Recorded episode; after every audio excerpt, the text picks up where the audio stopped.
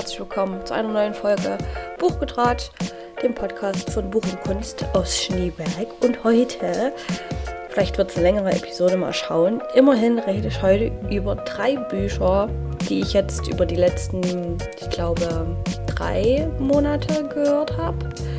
Ja, es waren Audiobooks, weil es war eine Trilogie und mit jedem Buch wurden es mehr Seiten. Und äh, wie wir alle wissen, ich habe Angst vor großen Büchern und deswegen, ja, waren es halt dann Audiobooks. Ich habe mal die Seiten zusammengerechnet, ähm, die mir Goodreads rausgeschmissen hat. Ähm, insgesamt bei den drei Büchern wären wir bei fast 1400 Seiten. Gut, das erste Buch hatte nur 382 Seiten, aber das reicht auch schon. Da bin ich dann schon so, nee, will ich nicht lesen. ähm, und dann, ja, das letzte Buch halt war jetzt mit 544 Seiten am längsten. Die Anhördauer waren insgesamt, ich glaube, 57 Stunden, also auch ganz schön knackig, sage ich jetzt mal so. Aber ich finde, es hat sich gelohnt. Es war jetzt mal seit langem eine Reihe, an die ich mich getraut habe. Ich bin da ja eigentlich nicht so der Fan davon, aber äh, ja, ich hatte, ich weiß gar nicht mal, wie ich auf die Reihe gekommen bin ich hatte von der schon immer mal was gehört gehabt, aber habe jetzt nie, keine Ahnung, mich belesen oder ja, um was es da geht genau. Und da habe ich bei einem YouTube-Video von, äh, das ist, naja, sagt man da, Booktalkerin trotz allem, ist auch egal. Also die hat äh, ein Video gemacht und da hat die mit ihrem Freund, ähm, die haben halt sich die Bücher getauscht. Und der hat was für sie rausgesucht und sie was für ihn. Und er hat halt das, äh, den ersten Band der Trilogie für sie rausgesucht. Und die war total begeistert, weil die noch nie so was Fantasy-mäßig gelesen hat, sondern immer so nur dieses ähm, Young Adult und so. Und da war die total begeistert und hat dem Buch auch fünf Sterne gegeben. Und dann habe ich es auch immer häufiger bei BookTok halt gesehen auch und durch die Bank weg, tatsächlich waren auch alle immer sehr begeistert von der Reihe, auch so Leute, die eigentlich mit Fantasy nichts anfangen könnten. Also Fantasy slash Science Fiction. Nee, Science Fiction ist schon wieder was, also es ist schon Fantasy, aber es ist halt im Weltraum ange, angesiedelt. Mehr oder weniger. Also es ist nicht ganz Science Fiction halt. Ihr werdet äh, dann äh, hören, warum ich so ein bisschen hin und her geschwankt bin. Aber auf jeden Fall eigentlich alle, die ich so bei BookTok gesehen habe, etc., die das Buch gelesen haben und eigentlich da das nicht so den ihr Fall eigentlich ist, das Genre, waren sehr begeistert. Und, und dann dachte ich mir einfach so, ach komm, probierst es. Und zwar, es geht um die Reihe Red Rising von Pierce Brown. Vielleicht sagt das dem einen oder anderen schon was. Die Reihe gibt schon etwas länger. Ich glaube, der erste Band kam, ich möchte nicht lügen, aber ich glaube, der kam 2014 raus. Und dann, glaube ich, kam der zweite Band 2015 und dann 2016. Ich kann mich aber auch gerade tun, muss ich ganz ehrlich sagen. Ich habe es vorher noch gelesen, aber ich habe es schon wieder vergessen. Mein Kurzzeitgedächtnis. Wahnsinn. Ja, jedenfalls äh, die Red Rising Saga. Ich weiß jetzt nicht genau, wie die einzelnen äh, Bücher heißen. Ich glaube, der zweite Band im Haus des Feindes und der dritte Band Tag der Entscheidung. Aber der erste Weiß ich gar nicht. Ist auch egal. Im Grunde, Storyline. Ähm, also ich werde nicht darum kommen, ein bisschen was zu spoilern. Also wer sich halt wirklich komplett noch auf die Reihe einlassen möchte, sollte den Podcast vielleicht nicht hören. Ich versuche nicht allzu viel zu spoilern, aber dadurch, dass ich ja über eine Trilogie rede, wird es sich nicht vermeiden lassen, dass ich zum Beispiel halt vieles von Teil 1 spoiler, weil darauf baut ja dann der zweite Band natürlich auf. Ne? Ja, nur so als, als Vorwarnung. Genau. Also, Red Rising. Es geht im Endeffekt darum, dass es äh, weit in die Zukunft ein, wie so ein Kastensystem gibt, wie in Indien. Ne? Also das ist in so in Farben aufgeteilt und die Menschen sehen auch den Farben entsprechend aus. Es gibt die goldenen und dann gibt es die ganzen anderen Farben, die unter denen stehen. Also Gold ist ganz oben und dann kommt Silber, Kupfer und dann kommt Obsidian, Obsidian Entschuldigung, dann ähm, ja, lila, violett, pink, äh, grün, bis ganz runter und ganz unten ist rot. Und unser Protagonist Darrow ist einer der Roten, also einer der ganz, ganz, ganz untersten Schicht, der auf dem Mars lebt und dort in einer Mine arbeitet äh, und ein Höllentaucher ist. Der bedient so eine große Grabungsmaschine und das können halt nicht viele, aber er ist einer der wenigen, der diese Maschine bedienen kann. Er ist im ersten Buch, wenn wir ihn kennenlernen, ich glaube 16, 17 so um die Dreh, also noch relativ jung und ähm, denkt eigentlich auch nicht viel über sein Leben nach. Er, begeht, er macht halt seinen Job so nach dem Motto, er ist relativ zufrieden damit. Er hat auch eine Frau, was ich so ein bisschen merkwürdig fand, aber gut, es ist so ein bisschen, die, die niederen Farben sind so ein bisschen runter reduziert so auf Mittelalterstand irgendwie. Ne?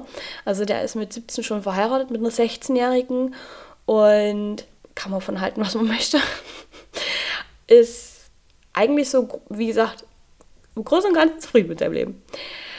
Ähm, bis eines Abends er halt dann nicht mehr zufrieden ist. Nee, wie soll ich das sagen? Seine Frau Eo ist so eine kleine, wie soll ich das sagen, nicht Opportunistin, aber die ist der Meinung, ähm, Darrow hat mehr verdient. Beziehungsweise so wie das läuft, das System ist nicht richtig. Und ähm, ohne ihn genau auch irgendwie zu, zu fragen, ob er, darüber, ob er darauf überhaupt Bock hat, ob er sich das zutraut, wirft ihn mehr oder weniger in so, ein, in so eine Aufstandsgemeinschaft. Also ich, ich umschreibe das alles gerade ein bisschen sehr grob. Natürlich gibt es mehrere Dinge, die da eine Rolle spielen und wieso, weshalb, warum das alles gekommen ist, das möchte ich nicht spoilern, weil das war auch so ein Punkt, wo ich das bei dem YouTube-Video gesehen habe, der hat mich sehr äh, interessiert an dem Buch. Der hat mich dann wieder nicht so hingehauen, wie ich gedacht habe, dass es vielleicht tut. Aber nichtsdestotrotz ist es ein Keypoint für die Geschichte und das möchte ich nicht spoilern. Jedenfalls kommt er in so eine Aufstandsbewegung, ähm, die sich die Söhne des Ars nennt. Und die haben mit ihm vor, aus ihm einen goldenen zu machen an sich klingt das ja jetzt nicht so, ne? Ja, der ist rot, der sieht auch aus wie ein roter, wird er halt gefärbt, so nach dem Motto, und ist dann ein goldener. Naja, so einfach ist das nicht. Die goldenen sind halt auch körperlich, nicht nur von der Farbe her, sondern halt auch generell von ihrem, wie die gebaut sind, wie die als Menschen sind, komplett anders. Ne? Also die haben stärkere Knochen zum Beispiel, die sind über zwei Meter groß. Die, also ja, ja, ja, ja, ne? Also alles, was man eigentlich an dem Körper verändern kann, wurde bei denen verändert, genetisch manipuliert, sodass die auch nur noch so auf die Welt kommen. Und das soll nun Darrow sein. Also er wird halt auch nachmodifiziert, in dem Fall auch sehr schmerzhaft nachmodifiziert, dass er aussieht wie ein Goldener. Das ist ein sehr langer Prozess, der sich extrem schleift. War sehr interessant beschrieben auch im Buch. Er hört wie immer einen Hund. es tut mir leid. Kann nicht ruhig sitzen bleiben. Der hat Hummeln im Arsch, immer. Ähm, ja, also ist ein sehr interessanter Prozess halt, dem da so auch, auch so, ich sag mal, ich habe es in Deutsch ja angehört, weil ich mir dachte, bei Fantasy, da geht es ja auch viel um Wordbuilding und da habe ich immer noch ein paar Probleme, das so im Englischen genau zu begreifen oder genau so zu verstehen, dass ich mir wirklich eine Welt drunter vorstellen kann. Das ist in Deutsch tatsächlich noch ein bisschen einfacher. Und aber auch da haben sie viel Wert drauf gelegt, dass halt viel auch äh, seine Sprache halt anders ist als Roter, die er ändern muss, eben halt als Goldner. Und äh, der Prozess, glaube ich, dauert so um ein Jahr. Bin mir nicht mal ganz sicher, aber doch ein bisschen länger halt mit dem Plan, dass er dann auf so eine, wie so eine Militärakademie dann kommt, wo die nächsten einzigartig vernarbten Goldenen herausgefiltert werden. Einzigartig vernarbt sind so die Crème de la Crème der goldenen Menschen, sag ich jetzt mal. Und deswegen sind halt viele junge Menschen aus den verschiedenen Adelshäusern, die es in der, ähm, in der roten Gesellschaft, in der goldenen Gesellschaft gibt, sehr heiß darauf, da reinzukommen und auch zu bestehen und zu gewinnen. So, das ist so ein bisschen das, äh, wie Hunger Games, so ein bisschen. Ohne dass das jetzt äh, gewollt ist, dass die sich wirklich alle abmorksen, aber ja, der eine oder andere kann sich vielleicht schon denken, naja, ein paar Tote wird es wahrscheinlich schon geben. Ja, jedenfalls muss Darrow ein paar Tests halt bestehen, überhaupt in die Akademie zu kommen. Ja, macht er auch alles. Äh, fast forward, er ist dann irgendwann in der Akademie und muss sich unter halt ähm, Goldenen, die alle ja ein bisschen, wie soll ich das sagen, realitätsfremd ja auch sind. Ne? Also im Gegensatz zu ihm ähm, muss er so tun, als gehöre er zu ihnen ne? und muss mit denen teilweise auch Freundschaften schließen, was er, teilweise, was er auch gerne macht.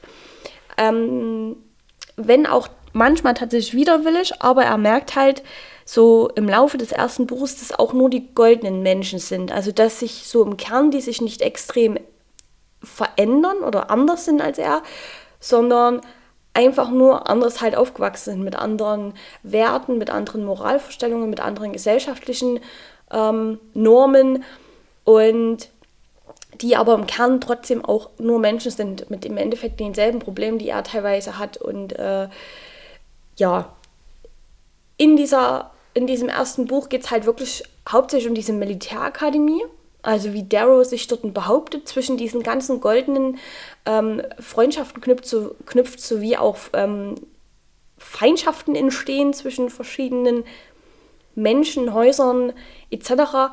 Es war sehr interessant, aber ich muss sagen, so vom, so vom, keine Ahnung, wie soll ich das sagen, also es hat mich da nicht so ganz gepackt, muss ich sagen. Also ich, die Storyline ist cool, ne? Und es geht auch immer sehr schnell voran. Da ist jetzt nichts groß ausgeschmückt oder nicht, dass man sich in irgendwelchen Details verliert, sondern es geht wirklich zack, zack, zack, zack, zack vorwärts. Aber ähm, ich hatte von Anfang an jetzt nie so den richtigen Draht zu Darrow, deswegen, hm, wenn da dann manchmal in extrem lange Monologe verfallen ist, weil wir kriegen, weil wir kriegen die Geschichte aus seiner Sicht halt erzählt, ne, so in der Ich-Perspektive, dann war es manchmal schon so ein bisschen wie, oh, meine Güte, ne? kann auch bloß wieder an mir gelegen haben. Aber ja, also zu ihm hatte ich weniger den Bezug, muss ich sagen. Ist aber auch ja an sich nicht schlimm. Dazu, dafür hatte ich dann so zu anderen Charakteren einen sehr guten Bezug. Also ich habe definitiv wieder in den Nebenpersonen eine meiner Hauptpersonen, also meiner Lieblingsperson wiedergefunden. Und zwar Severo. Der ist ein bisschen vulgär, und der wird immer beschrieben als kleiner Kobold. Ich habe auch ein ganz anderes Bild von ihm im Kopf, deswegen habe ich das immer ignoriert, wenn die den Kobold genannt haben. also, das ist ja immer das Gute an Büchern oder an Audiobooks, die klar beschreiben die die Leute, aber im Endeffekt, ja, taucht halt dann einfach so ein Image in deinem Kopf auf und dann sagst du, nö, so sieht er aus. So ist er.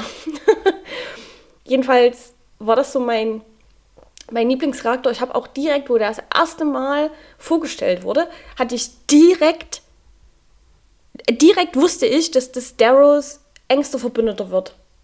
Und damit hatte ich recht. Die haben mich am Anfang gar nicht verstehen oder ausstehen können, aber ich direkt, wo der vorgestellt wurde, wusste ich, das ist er. Das ist der Sidekick. So wie Batman Robin hat, ist das Darrow und Severo. ähm, Natürlich ist auch wieder ein bisschen Romanze dabei. War, ne? Ein Buch oder Romanz gibt's. Gibt's sowas überhaupt? Ist auch egal. Jedenfalls habe ich es nicht ganz so gefühlt. Ich, ähm, The Love Interest ist äh, Mustang, also eigentlich heißt sie Virginia, aber Daryl wusste ihren Namen nicht, wo er sie kennengelernt hat. Und weil sie auf einem Mustang saß, hat er sie dann Mustang getauft. Sehr kreativ. Ja. Jedenfalls äh, konnte ich mit Mustang tatsächlich auch von Anfang an nichts anfangen nichts. Und das wurde auch nicht besser in den nächsten zwei Büchern, weil, ich weiß jetzt auch den Grund, nachdem ich jetzt mit dem dritten fertig bin, ähm, wir, wie ich schon gesagt habe, das ist ja eine Perspektive von Darrow, ne? also die Ich-Perspektive. Und dafür, dass er sich äh, Hals über Kopf in sie verliebt und total, ne, und auch seine Frau vergisst in dem Fall wegen ihr, ähm, habe ich nie gemerkt, warum Mustang so toll ist. Und dann habe ich mir so gedacht, aber dafür, sie meinen, sie wird ja dargestellt aus der Perspektive von dem Typen, der sich Hals übers Kopf in sie verknallt hat. Und trotzdem weiß ich immer noch nicht, warum. also, Ja, es wird zwar immer so suggeriert, dass die unglaublich intelligent ist, dass die erhaben ist, dass ihr Leute einfach so folgen. Und ich habe mir dann immer so gedacht, ah, aus welchem Grund, wieso, weshalb, warum? Und dann hat mir auch nie Mustang wirklich gezeigt, was sie halt kann. Ne? Also das ist wieder so der Punkt, das hatte ich glaube ich auch schon mal in einem anderen Buch gehabt. Und zwar, ich weiß gar nicht in welchem Buch. Aber ich habe das Problem damit, wenn mir gesagt wird, diese Person ist so absolut toll, die kann das, die kann das, die kann das. Und dann zeigt mir die Person das aber nicht. Wo ich mir so denke, hier gibt es High Praises, ne? Alle sind total begeistert von dir, aber die Person zeigt mir das nicht. Das wird mir immer bloß gesagt von anderen. Das ist ja schön und gut, dass die so total toll von ihr reden und so überzeugt sind von ihr. Aber ich sehe das nicht, weil die Person mir das nicht zeigt. An ihren, durch ihre eigenen Aktionen und durch das, durch das, was sie macht. Und das hat mich, das, deswegen konnte ich Mustang bis zum Schluss wirklich erstens nicht einschätzen und zweitens auch nicht wirklich leiden. Weil mir permanent von allen gesagt wurde, wie toll sie ist und ich mir dachte, ja, das ist doch schön. Aber wann macht sie denn mal das Tolle, weswegen ihr sie alle lobt? Wann kommt das? Wann? Hab ich bis jetzt noch nicht gesehen. Und das hat mich so ein bisschen, das hat mich ein bisschen angepisst, weil alle anderen Charaktere ob das gute oder böse waren. All das, was aufgezählt wurde, was die machen, was die tun, wie die sind, das wurde mir dann auch gezeigt von den Personen, wenn die aufgetreten sind. Außer von Mustang. Und das hat mich so genervt, dass ich manchmal wirklich, wenn die in Szenen waren, mir einfach dachte, oh mein Gott, oh, nicht schon wieder die. Und das ist ein bisschen blöd, wenn die halt wirklich so neben Darrow eine der Hauptpersonen ist. Naja, wie dem auch sei. Erstes Buch, wie gesagt, geht halt nur um diese Militärakademie, ähm, aus dem der, aus der Darrow halt dann rauskommt als Sieger. Das kann ich spoilen, weil das wichtig ist dann für das zweite und das dritte. Hat aber gleichzeitig eine lebenslange Fehde ausgelöst zwischen ihm und einem ehemaligen Kameraden in der Militärakademie, den ich sehr mochte tatsächlich, Cassius, ähm, weil in dem Aufnahmeritual wurde nochmal die Spreu vom Weizen getrennt und in diesem Aufnahmeritual, das Darrow gar nichts konnte, wurde er mit äh, Cassius Bruder in einen Raum gesteckt und dann hieß es halt, ja, der, der hier lebend rauskommt, der kommt weiter. so. Ist ein bisschen blöd, ne? Und Darrow hat das halt auch nie Cassius gesagt. Wie sagt man halt denn auch sowas, ne? Das ist halt so eine Sache. Und okay. Das ist das erste Mal, dass der sich meldet, wenn ich einen Podcast mache. Tut mir leid. Das war wahrscheinlich sehr laut. Jedenfalls hat ihm das halt Darrow auch nie gesagt weil er halt auch nicht seit den, er hat sich halt mit dem sehr, sehr gut angefreundet, die waren richtig gut befreundet, er wollte halt seinen Freund auch nicht verlieren. Schlussendlich kam es halt raus. Und ähm, Cassius hat in nicht unbedingt einer Nacht- und Nebel-Aktion, er hat einfach gesagt, hier, Alter, wir müssen reden, nach dem Motto, und hat Darrow dann einen Dolch in den äh, Magen gerammt und ihn einfach dann in der Wildnis liegen lassen. Und ab da waren die dann, ja, halt nicht mal Freunde. Was schade war.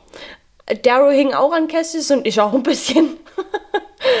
ähm, aber nichtsdestotrotz, wie gesagt, Darrow hat die Militärakademie gewonnen und hatte dann die Möglichkeit, sich aus verschiedenen Jobangeboten rauszusuchen, wo er arbeiten möchte. So, und Prämisse ist ja immer noch, dass er die goldene Herrschaft zu Fall bringen möchte. So, also sucht er sich natürlich den aus, der am, am meisten Macht hat. Das ist der Erzgouverneur von Mars, gleichzeitig aber auch der Vater von Mustang und noch von jemand anderem, der an der Militärakademie war, dem Schakal. Der Schakal ist der Zwillingsbruder von Mustang. Die beiden halten aber voneinander nicht wirklich viel, aber auch nicht von ihrem Vater. Aber dennoch ist so nach dem Motto, ja, ähm, wir sind halt eine Familie, wir haben trotzdem noch unsere Ehre und gehen halt trotzdem zueinander so ungefähr. Ne? Darrow entscheidet sich jetzt, äh, er wird jetzt für den Erzgouverneur arbeiten, was Mustang nicht so geil findet, weil wie gesagt, sie hält von ihrem Vater zwar jetzt nicht so viel. Ähm, und der Schakal findet es auch nicht geil, weil der Vater ihn mehr oder weniger ja, abgestoßen hat, beziehungsweise gesagt hat, du wirst mein Erbe nicht bekommen. Und das hat den halt so ein bisschen, hat er, fand er halt nicht so geil. Ne? Und das sind so ein paar Neben- oder Hintergrundkonflikte, die halt da auch immer noch in diesen ganzen Haufen von Konflikten mit reinspielen. Und manchmal hat man das Gefühl, man verliert ein bisschen den Überblick. gerade im zweiten Buch, so am Anfang. Und ich muss gerade sagen, am, am Anfang vom zweiten Buch, äh, also manchmal hat Daryl Entscheidungen getroffen, wo ich mir so dachte, das war eine dumme Idee und es war eine dumme Entscheidung. Ich weiß, warum du das, beziehungsweise ich weiß, warum dein Autor entschieden hat, dich diese Entscheidung treffen zu lassen. Aber es war halt trotzdem dumm. Weil es hätte auch anders sein können. Und ich nicht verstanden habe, warum er die Entscheidung getroffen hat. Das ist ja auch immer das, ne? Wenn. Also, na, der Schakal. Von Anfang an wird suggeriert, der wird ein weiteres Problem sein von Darrow. So. Das ist klipp und klar. Das ist auch Darrow bewusst. Und als die Söhne des Ares, ne, also diese, dieser Aufstandsformation, vorhat, den Schakal zu töten, vereitelt das Darrow. Und ich bin mir bis heute nicht, ich weiß bis heute nicht, warum. Warum? Weil im Endeffekt seine Probleme werden auch aus dem Weg geschafft worden. Aber nein, der rettet den halt. Und ich saß dann dort und habe mir gedacht, sag mal, wie dumm kann man denn eigentlich sein? Aber natürlich, der Autor, ich weiß nicht, warum er das dann überhaupt gemacht hat, dass es ein Attentat gibt, aber es ist auch egal. Ähm, hat sich entschieden, nein, der Schakal muss am Leben bleiben, weil sonst entwickelt sich der Konflikt nicht so, wie er sich dann zum Beispiel im dritten Buch weiterentwickelt hat. Was ich irgendwo nachvollziehen kann, aber ich fand halt die Exekution einfach blöd. Ja, also deswegen, Darrow ist halt einfach nicht mein Lieblingscharakter, weil er halt Entscheidungen auch manchmal trifft, die halt ziemlich dumm sind. So von meinem Standpoint aus, Standpunkt, Entschuldigung. Aber naja, gut. Ne? Wir hatten ja schon besprochen, man muss ja nicht immer die Hauptperson mögen. Ähm, es geht dann auch weiter, dass Darrow halt dann, sag ich mal, so viel, naja, Macht nicht, aber halt so viel Aufmerksamkeit auf sich zieht, dass er es auch von dem Oberhaupt der Goldenen oder das, dem Oberhaupt der Weltengesellschaft, also die Leute, die sagen, wir haben jetzt alle in Farben unterteilt und bleiben auch in ihren Farben, ähm, von diesem Oberhaupt wird er auch, na nicht verpflichtet, aber sie bietet ihm auch eine Stellung in ihrem Haus an. So. Und Darrow sagt erst, ja, das mache ich. Und dann in der Nacht- und Nebelaktion holt ihn Darrow da raus. Und dann fangen die Krieg an mit dem Welt, mit der, mit der ähm, ja, mit der Octavia, so hieß die, glaube ich, Octavia Olyn, genau, mit der ähm, Herrscherin und Darrow stiftet halt, also ihr müsst euch vorstellen, der ist ein Roter und Roter sind, wie gesagt, alle ganz weit unten. Keiner von seinen verbündeten Freunden, die er jetzt um sich hat, wissen, dass er ein Roter ist. Der wurde so modifiziert, dass er ein, ein Goldener ist. Keiner denkt auch nur dran, dass er ein Roter sein könnte. Ne? Deswegen muss er das so jetzt verpacken, dass selbst Goldene ihn unterstützen in dem Krieg gegen Octavia. Also, dass die fällt und ähm, eine neue Weltengesellschaft errichtet werden kann. Ne? Das schafft er teilweise auch, weil Octavia sich nicht unbedingt Freunde gemacht hat im Großen und Ganzen. Halt auch viele ja, so Vetternwirtschaft mehr oder weniger betreibt und das den einen halt natürlich gefällt, den anderen halt nicht. Wie es in der Politik halt ist, Gottes Willen. Ne? Also es geht halt auch wahnsinnig viel um Politik. Wer findet was nicht gut und äh, wem wurde geschadet. Also, ne, ist alles ein bisschen schwierig. Manchmal über, überrennt einen das auch alles. Und im zweiten Buch geht es halt wirklich eher so darum, dass Darrow halt versucht, viele Menschen zu rekrutieren. Ja, auch ein paar Freunde aus der Akademie noch hat, die wirklich auch absolut hinter ihm stehen. Severo zum Beispiel, deswegen mag ich Severo. Der ist so ein Typ, ne?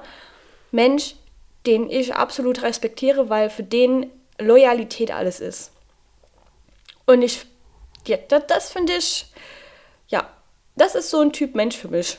Und deswegen, äh, klar, hat auch Severo ein paar dumme Aktionen gemacht, aber ähm, da kommen wir später drauf zurück. Im dritten Band hat er echt, äh, die Charakterentwicklung von Severo ist, äh, ja, die war ziemlich gut. Jedenfalls Band 2.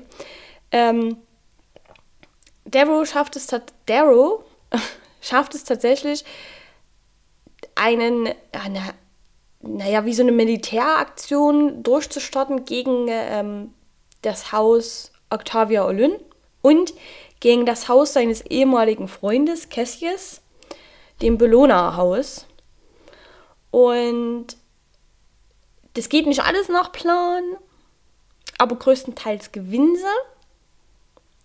Aber Darrow macht wieder eine dumme Entscheidung und ähm, steht dann vor dem Oberhaupt und der ihren Bodyguards und den Proktoren. Die Proktoren sind halt nochmal so wie erhobene Goldene, also nochmal stärker als normale Goldene. Komplett ohne Rüstung, komplett allein, weil er sich so gedacht hat, fuck it, krieg ich schon hin. Und ja, die Plot Armor war halt ziemlich dicht, weil er ist natürlich nicht gestorben. Was aber so ein Plot-Twist war, es hat sich in dem Moment herausgestellt, wer der Anführer der Söhne, der Söhne des Ares war. Also Ares, den hatten wir bis zu dem Zeitpunkt, da, mit dem hatten wir wirklich noch nie Kontakt gehabt. Haben wir gedacht, haben wir gedacht, haben wir gedacht, haben wir gedacht. ähm, der sich offenbart hat. Und das war so, oh mein Gott, what? What the fuck, der ist das. Ohne Scheiß. Also das, das schon alleine aus diesem Grund ist wirklich Band 2 für mich richtig, richtig geil. Weil ab dem Zeitpunkt wird es nur noch besser. Nachdem sich Ares endlich gezeigt hat, wer er ist, wieso er das macht und ähm, Severo da auch eine große Rolle spielt, ähm, habe ich mir gedacht, oh mein Gott. Also die Reihe ist richtig, richtig gut ne, oder beziehungsweise das Buch. Ich war richtig hyped und ich habe mir dann so gedacht, warum gibt es denn einen zweiten, äh, einen dritten Band, wenn im zweiten Band eigentlich alles gerade so richtig gut läuft und wir waren kurz vorm Ende. Hm. Ja, hat sie gedacht, ne? Hat sie gedacht, dass alles gut läuft. Nein. Nein, das Ende von Band 2 Hätte ich nicht direkt mit dem Band 3 anfangen können, ne, wäre ich in der Situation gewesen, wie viele andere, die wirklich das Buch zur Veröffentlichung gelesen haben, ne, Band 2. Und dann das Ende gelesen hätte.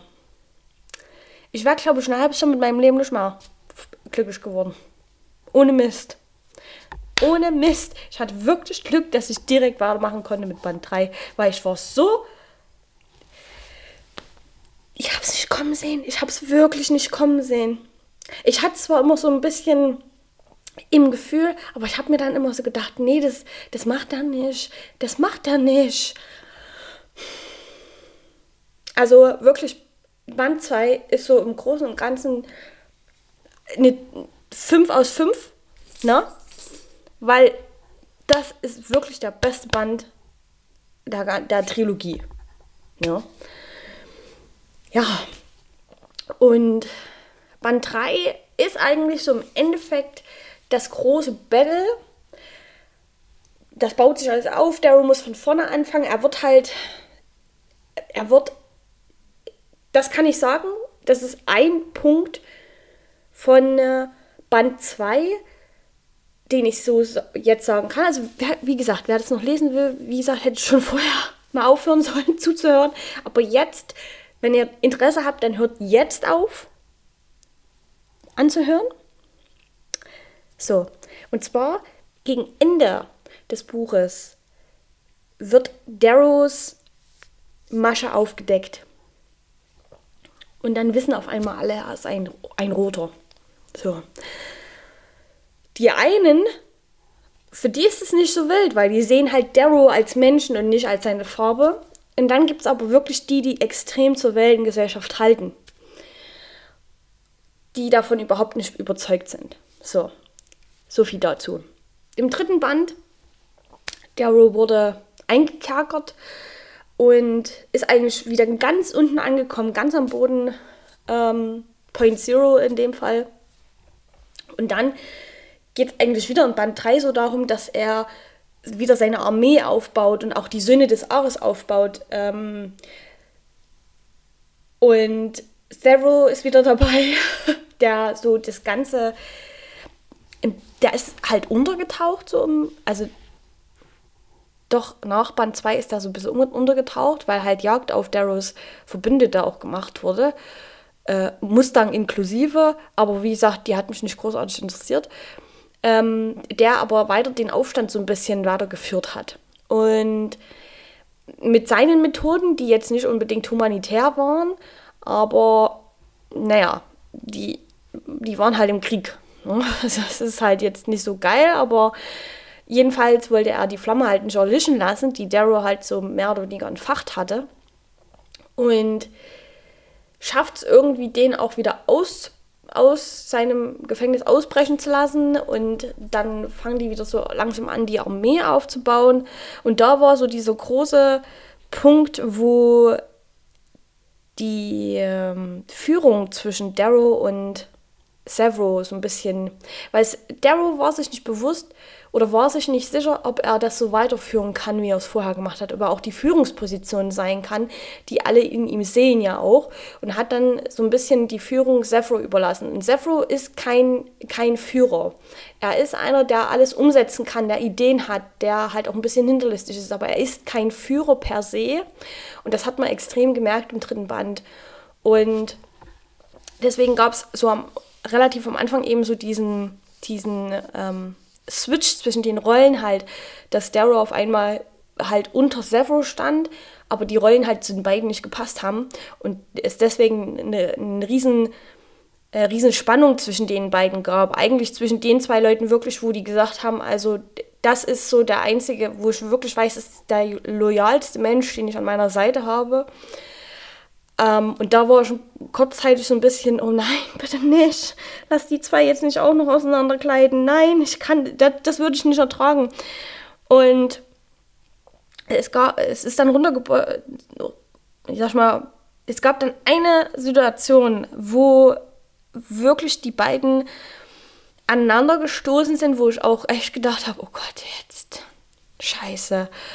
Aber da hat mich Severo extrem überrascht, weil ich habe gedacht, der ist ein bisschen sturköpfiger, aber tatsächlich hat er ein, also er hat es eingesehen, er hat Einsicht walten lassen und das ist so für mich so ein, das sieht man halt nicht viel bei Charakteren, muss ich sagen, ne? wenn denen so vorgehalten wird, du machst hier was falsch, du machst deine Rolle nicht richtig und dem so im Endeffekt seine Leitung entzogen wird, wieder von Darrow, seinem eigentlichen Freund, seinem eigentlichen Verbündeten, was ja eigentlich wie so ein Verrat für sich ja ist, ähm, hat Darrow, äh, hat Severo aber eingesehen. Er hat gesagt, ja, er kann das auch nicht mehr.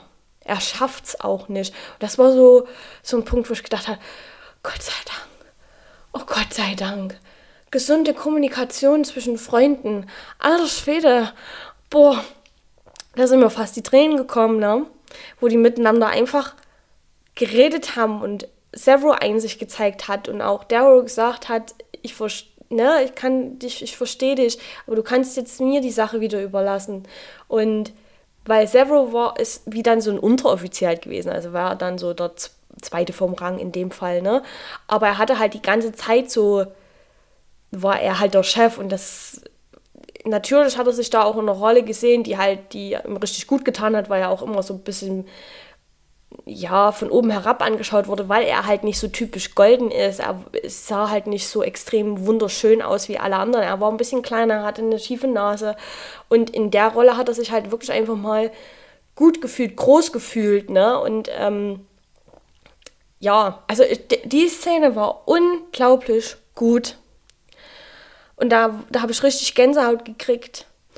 Und ähm, das, dann war der Rest des Buches eigentlich auch schon mir egal, weil die Szene so gut war. Naja, es geht dann immer weiter, dass Darrow halt ähm, da auf die Planeten reist, da Verbündete sucht, äh, dahin reist, da Verbündete, dann ähm, befreit er die Obsidian, die so ein bisschen äh, auch ganz abgeschottet auf einem ganz anderen Planeten leben als alle anderen Farben, weil die Goldenen vor denen am meisten Angst haben, weil das so die Farbenrasse in Anführungszeichen ist, die den Goldenen tatsächlich gefährlich werden kann. Da gab es schon mal einen Aufstand zwischen den Obsidian und den Goldenen, den die Goldenen fast nicht überlebt hätten. Ähm, und deswegen wurden diese Farben verbannt und versklavt und denen wurde halt so ein bisschen Gehirnwäsche wurde halt betrieben und wurde gesagt, die Goldenen sind Götter, sind eure Götter und gegen die könnt ihr euch nicht auflehnen. Ihr müsst das Buch lesen, dann versteht ihr das. Wenn ich das jetzt sage, sagt wahrscheinlich jeder, ja, naja, ist, ja, jeder kann ja sagen, er ist ein Gott, ne?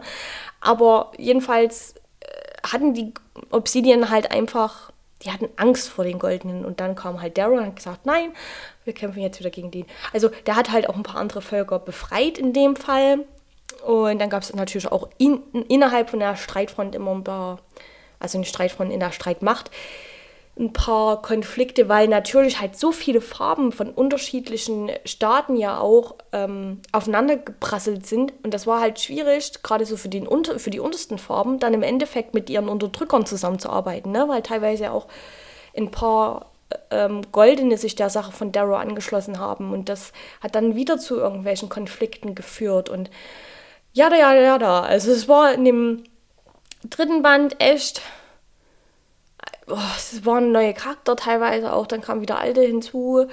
Ähm, Cassius war auch wieder da und hat seine alte Fehde weitergeführt, bis er gefangen genommen wurde von Darrow und Darrow ihm eigentlich gezeigt hat, dass Darrow mehr Ehre und Anstand hat als, als Roter, als manch Goldene. Und das, äh, wir, das fand ich auch sehr wichtig, dass so ein bisschen diese Fehde zwischen Cassius und Darrow halt nochmal beleuchtet wird und vielleicht auch niedergelegt wird, weil im Endeffekt Cassius nur nach so einem Ehrenkodex halt gehandelt hat, beziehungsweise das, was seine Familie von ihm erwartet hat. Und das waren halt immer bloß Ehre für die Familie, Ehre, Ehre, Ehre. Und aber nie er als Mensch halt ähm, ja, wahrgenommen wurde, ne? Und ähm, da gab es dann zum Schluss dann auch nochmal so einen, so einen Punkt, wo sich der Konflikt zwischen eben Darrow und Cassis nicht zugespitzt hat, aber wo man gemerkt hat, da ist jetzt auch eine Lösung da und das war sehr, sehr zufriedenstellend, muss ich sagen. Auch wenn das relativ spät erst war und eigentlich so ein bisschen das ganze Ende von Buch 3 war ein bisschen merkwürdig. Also das, da, da bin ich durch Emotionen gegangen, wo ich echt dachte, so ein Rollercoaster, ey. Erst war ich verwirrt, dann war ich extrem wütend, dann war ich traurig dann habe ich gesagt, nee, das können die nicht machen. Das, nein, das ist jetzt nicht deren Ernst. Das ist jetzt nicht real. Ich war echt, ich habe gedacht, ich muss das Buch jetzt aufhören. Ich hatte nur noch zwei Stunden zum Hören, ne? Aber ich war wirklich kurz davor und habe gesagt, nee, das kannst du jetzt nicht weiterhören. Das geht nicht. Dann war eigentlich alles schon wieder aussichtslos. Ich dachte mir so, ich, das ist äh, das Ende der Trilogie. Ich habe noch eine Stunde vor mir. Wie sollen die das noch rumreißen? Und dann haben die das aber rumreißen können. Und dann, dann war alles wieder ganz anders. Und dann. also es war ein bisschen durcheinander alles. Aber das Ende. Natürlich hat halt Darrow gewonnen. Ähm, Mustang ist dann Oberhaupt geworden, wo ich wieder so dachte, warum? Warum? Warum? Warum? Warum? Es hätte auch jemand anders. Nee, hätte es nicht. Weil alle anderen haben selber auch von sich immer gesagt, die haben nicht die Führungsposition, die wollen das auch nicht. Daryl wollte halt auch nicht sein. Also blieb nur sie übrig. Clever gemacht, Pierce Brown. Clever. Aber ich fand es halt nicht geil, dass die jetzt überhaupt ist, weil ich sehe die, seh die Qualifikation nicht. Für, also, es klingt jetzt blöd, aber wirklich, vielleicht geht es dem einen oder anderen, der das Buch dann liest oder die Bücherreihe dann liest oder der es vielleicht schon gelesen hat, auch so. Ich sehe die Qualifikation für eine Anführerin nicht in Mustang. Habe ich nie gesehen. Wirklich, Daryl hat immer so getan, ja, und die mit einem Blick kann die Menschen ent, entschlüsseln oder die hat äh, Ideen oder das könnten wir so machen. Aber im Endeffekt kam Mustang nie alleine auf irgendeine Idee, sondern hat eigentlich immer nur auf den Input von den anderen Leuten gewartet und hat sich daraus dann irgendwie so gedacht, ja, das klang gut, das machen wir und das klang gut, das machen wir auch noch mit und das verknüpfen wir dann, wo ich mir so gedacht habe,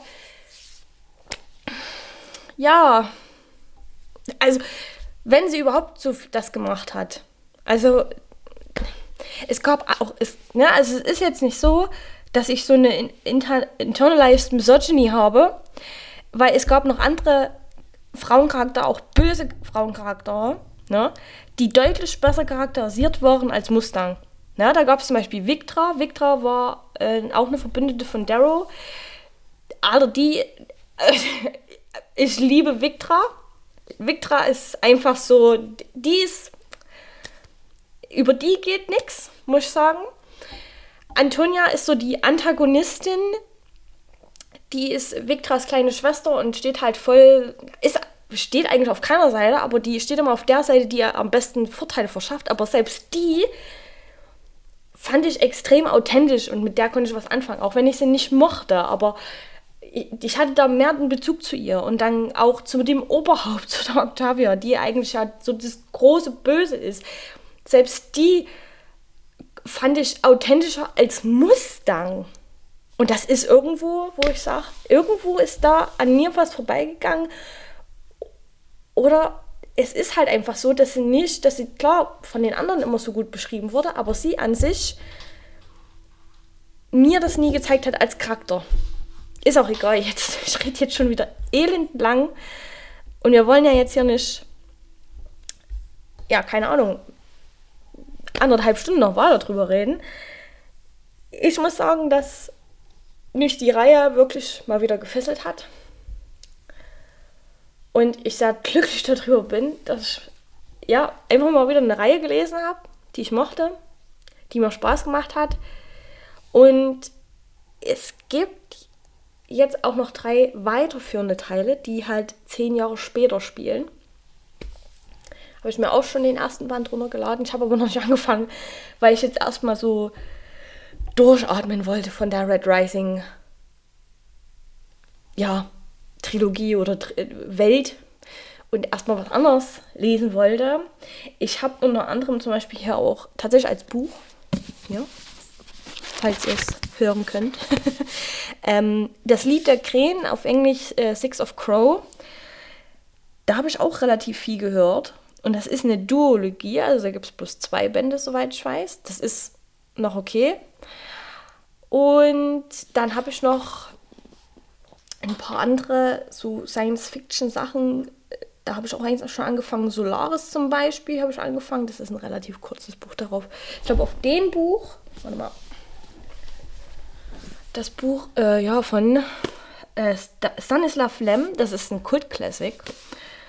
Und ähm, das habe ich mir tatsächlich in Österreich gekauft, in der Buchhandlung. Ist auch in Englisch. Und das ist, glaube ich, das Buch, auf dem ähm, Odyssey, Odyssey 2021, nee, 20, 2000, Odyssey 2001 heißt der Film, glaube ich. Ähm, darauf basiert, auf diesem Buch. Glaube ich zumindest. Ich bin mir. Ich, ich, bitte mein Wort nicht auf die Goldwaage legen. Aber das, äh, da habe ich auch schon angefangen. Das sind auch bloß ein paar, also ein paar Seiten. Ich weiß nicht. 214 Seiten. Genau. Also, das wird jetzt, denke ich mal, erstmal so das sein, was ich dazwischen lese. Und wenn ich überhaupt dieses Jahr noch anfange mit den nächsten drei Teilen von Red Rising, Red, Red Rising, weil ich zumindest weiß, dass in dem zweiten Band dieser neuen Reihe ähm, Dero äh, als Abtrünniger gilt. Und ich mir so denke, am Ende von Band 3 haben, haben Mustang und er geheiratet und haben auch einen Sohn. Also wenn er dann in dem Band 2 der neuen Reihe ein Abtrünniger ist, hat sie ihn ja wieder vertrieben und das macht mir Mustang noch unsympathischer. Deswegen habe ich eigentlich schon gar keinen Bock eigentlich anzufangen, aber natürlich will ich ja wissen, wieso, weshalb, warum und ich möchte auch Several wiedersehen, ich möchte auch Cassius wiedersehen. Und eigentlich nur wegen den Charakteren werde ich das dann wahrscheinlich weiterführen. Nicht wegen Mustang, ich habe jetzt schon keinen Bock drauf. Vielleicht kann mich ja irgendjemand nachvollziehen. Es ist, es ist, nee, schlimm. Naja. Ach, und, und wisst ihr auch, warum ich Mustang teilweise nicht leiden konnte? Die war zu, zu glatt als Charakter an sich. Die war einfach zu glatt. Die hatte keine Ecken und Kanten. Und dann hat die auch das dasselbe wie bei Darrow, die hat manchmal Sachen gemacht, die du nicht nachvollziehen konntest. Zum Beispiel, nur ein Beispiel, da habe ich auch gedacht, hä? Was soll denn das? Und zwar, ähm, das Haus Bellona, zu dem ja auch Cassius gehört, hat generell eine Fehde mit dem Haus von Mars, also mit dem Ex-Gouverneur, also auch der Familie von Mustang und dem Schakal. Weil die Bellonas den ersten Sohn des Erzgouverneurs, den Bruder von dem Scha von Schakal, vom Schakal und von Mustang getötet hat. So aus der Kalten raus. Und deswegen herrscht da eine Fehde zwischen den zwei Häusern. Und Mustang denkt, es ist eine gute Idee, nachdem vor allem ja auch Cassius Darrow in der Akademie fast umgebracht hat. Und Mustang ist ja verliebt in, in, in Darrow. Das macht sie auch sehr, sehr deutlich in Band 1.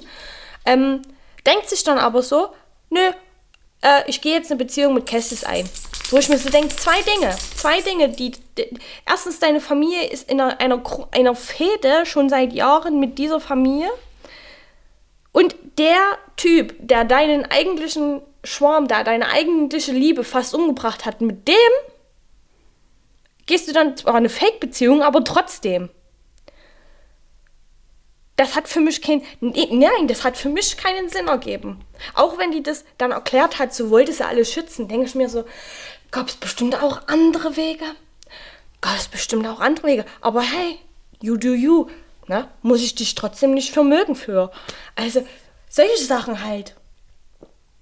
Solche Sachen, die einfach für mich keinen Sinn ergeben haben. Ist auch egal. ich, ich, nee. Könnte ich mich aufregen drüber. Ist auch egal. Ja, aber vielleicht habt ihr ja Lust, diese, diese Reihe ähm, selber zu lesen. Also, es macht Spaß auf jeden Fall. Es ist schön, da mal wieder so in was reingezogen zu werden. Und ich kann die Bücher tatsächlich nur empfehlen. Und auch die deutsche Audiobook-Version ist sehr gut vorgelesen von dem Sprecher. Also ohne Scheiß, der hat echt einen guten Job gemacht. Und ja, das ist eigentlich alles, was ich dazu sagen kann. Lest Red Rising. Sollte angeblich auch mal den Film geben, aber ich bin froh, dass sie das nicht umgesetzt haben, weil äh, da haben wir so, so Hit, and, Hit or Miss, ne? In den meisten Fällen halt Miss. Von daher bin ich ganz froh, dass da nichts draus geworden ist. Anyway, wir hören jetzt auf. In der nächsten Folge weiß ich gerade gar nicht, um was es doch. Doch, ich habe eine Idee. Und zwar geht es da ähm, ich habe da ein Buch gelesen, was im, über Twitter extrem gehypt wurde. Ich erzähle euch die Geschichte dann halt in der Podcast-Folge, aber ja, so bisschen, alles ein bisschen verquert da gewesen. Und ich fand das Buch dann auch nicht so geil. Aber ähm, ja, um das Buch geht es dann. Ich muss jetzt ein Ende finden, es tut mir leid. 48 Minuten hier geredet, das ist länger, als ich sonst geredet habe. Das äh, tut mir nicht gut. In dem Fall äh, hoffe ich, euch hat der Podcast oder die Folge Spaß gemacht, dass ihr Lust habt, auch in die Red Rising Welt abzutauchen und ja, wünsche euch jetzt noch einen schönen Restabend, Tag, Mittag, Nacht, wann auch immer ihr den Podcast anhört. Und wir hören uns dann in der nächsten Episode wieder. Bis dahin, macht's gut!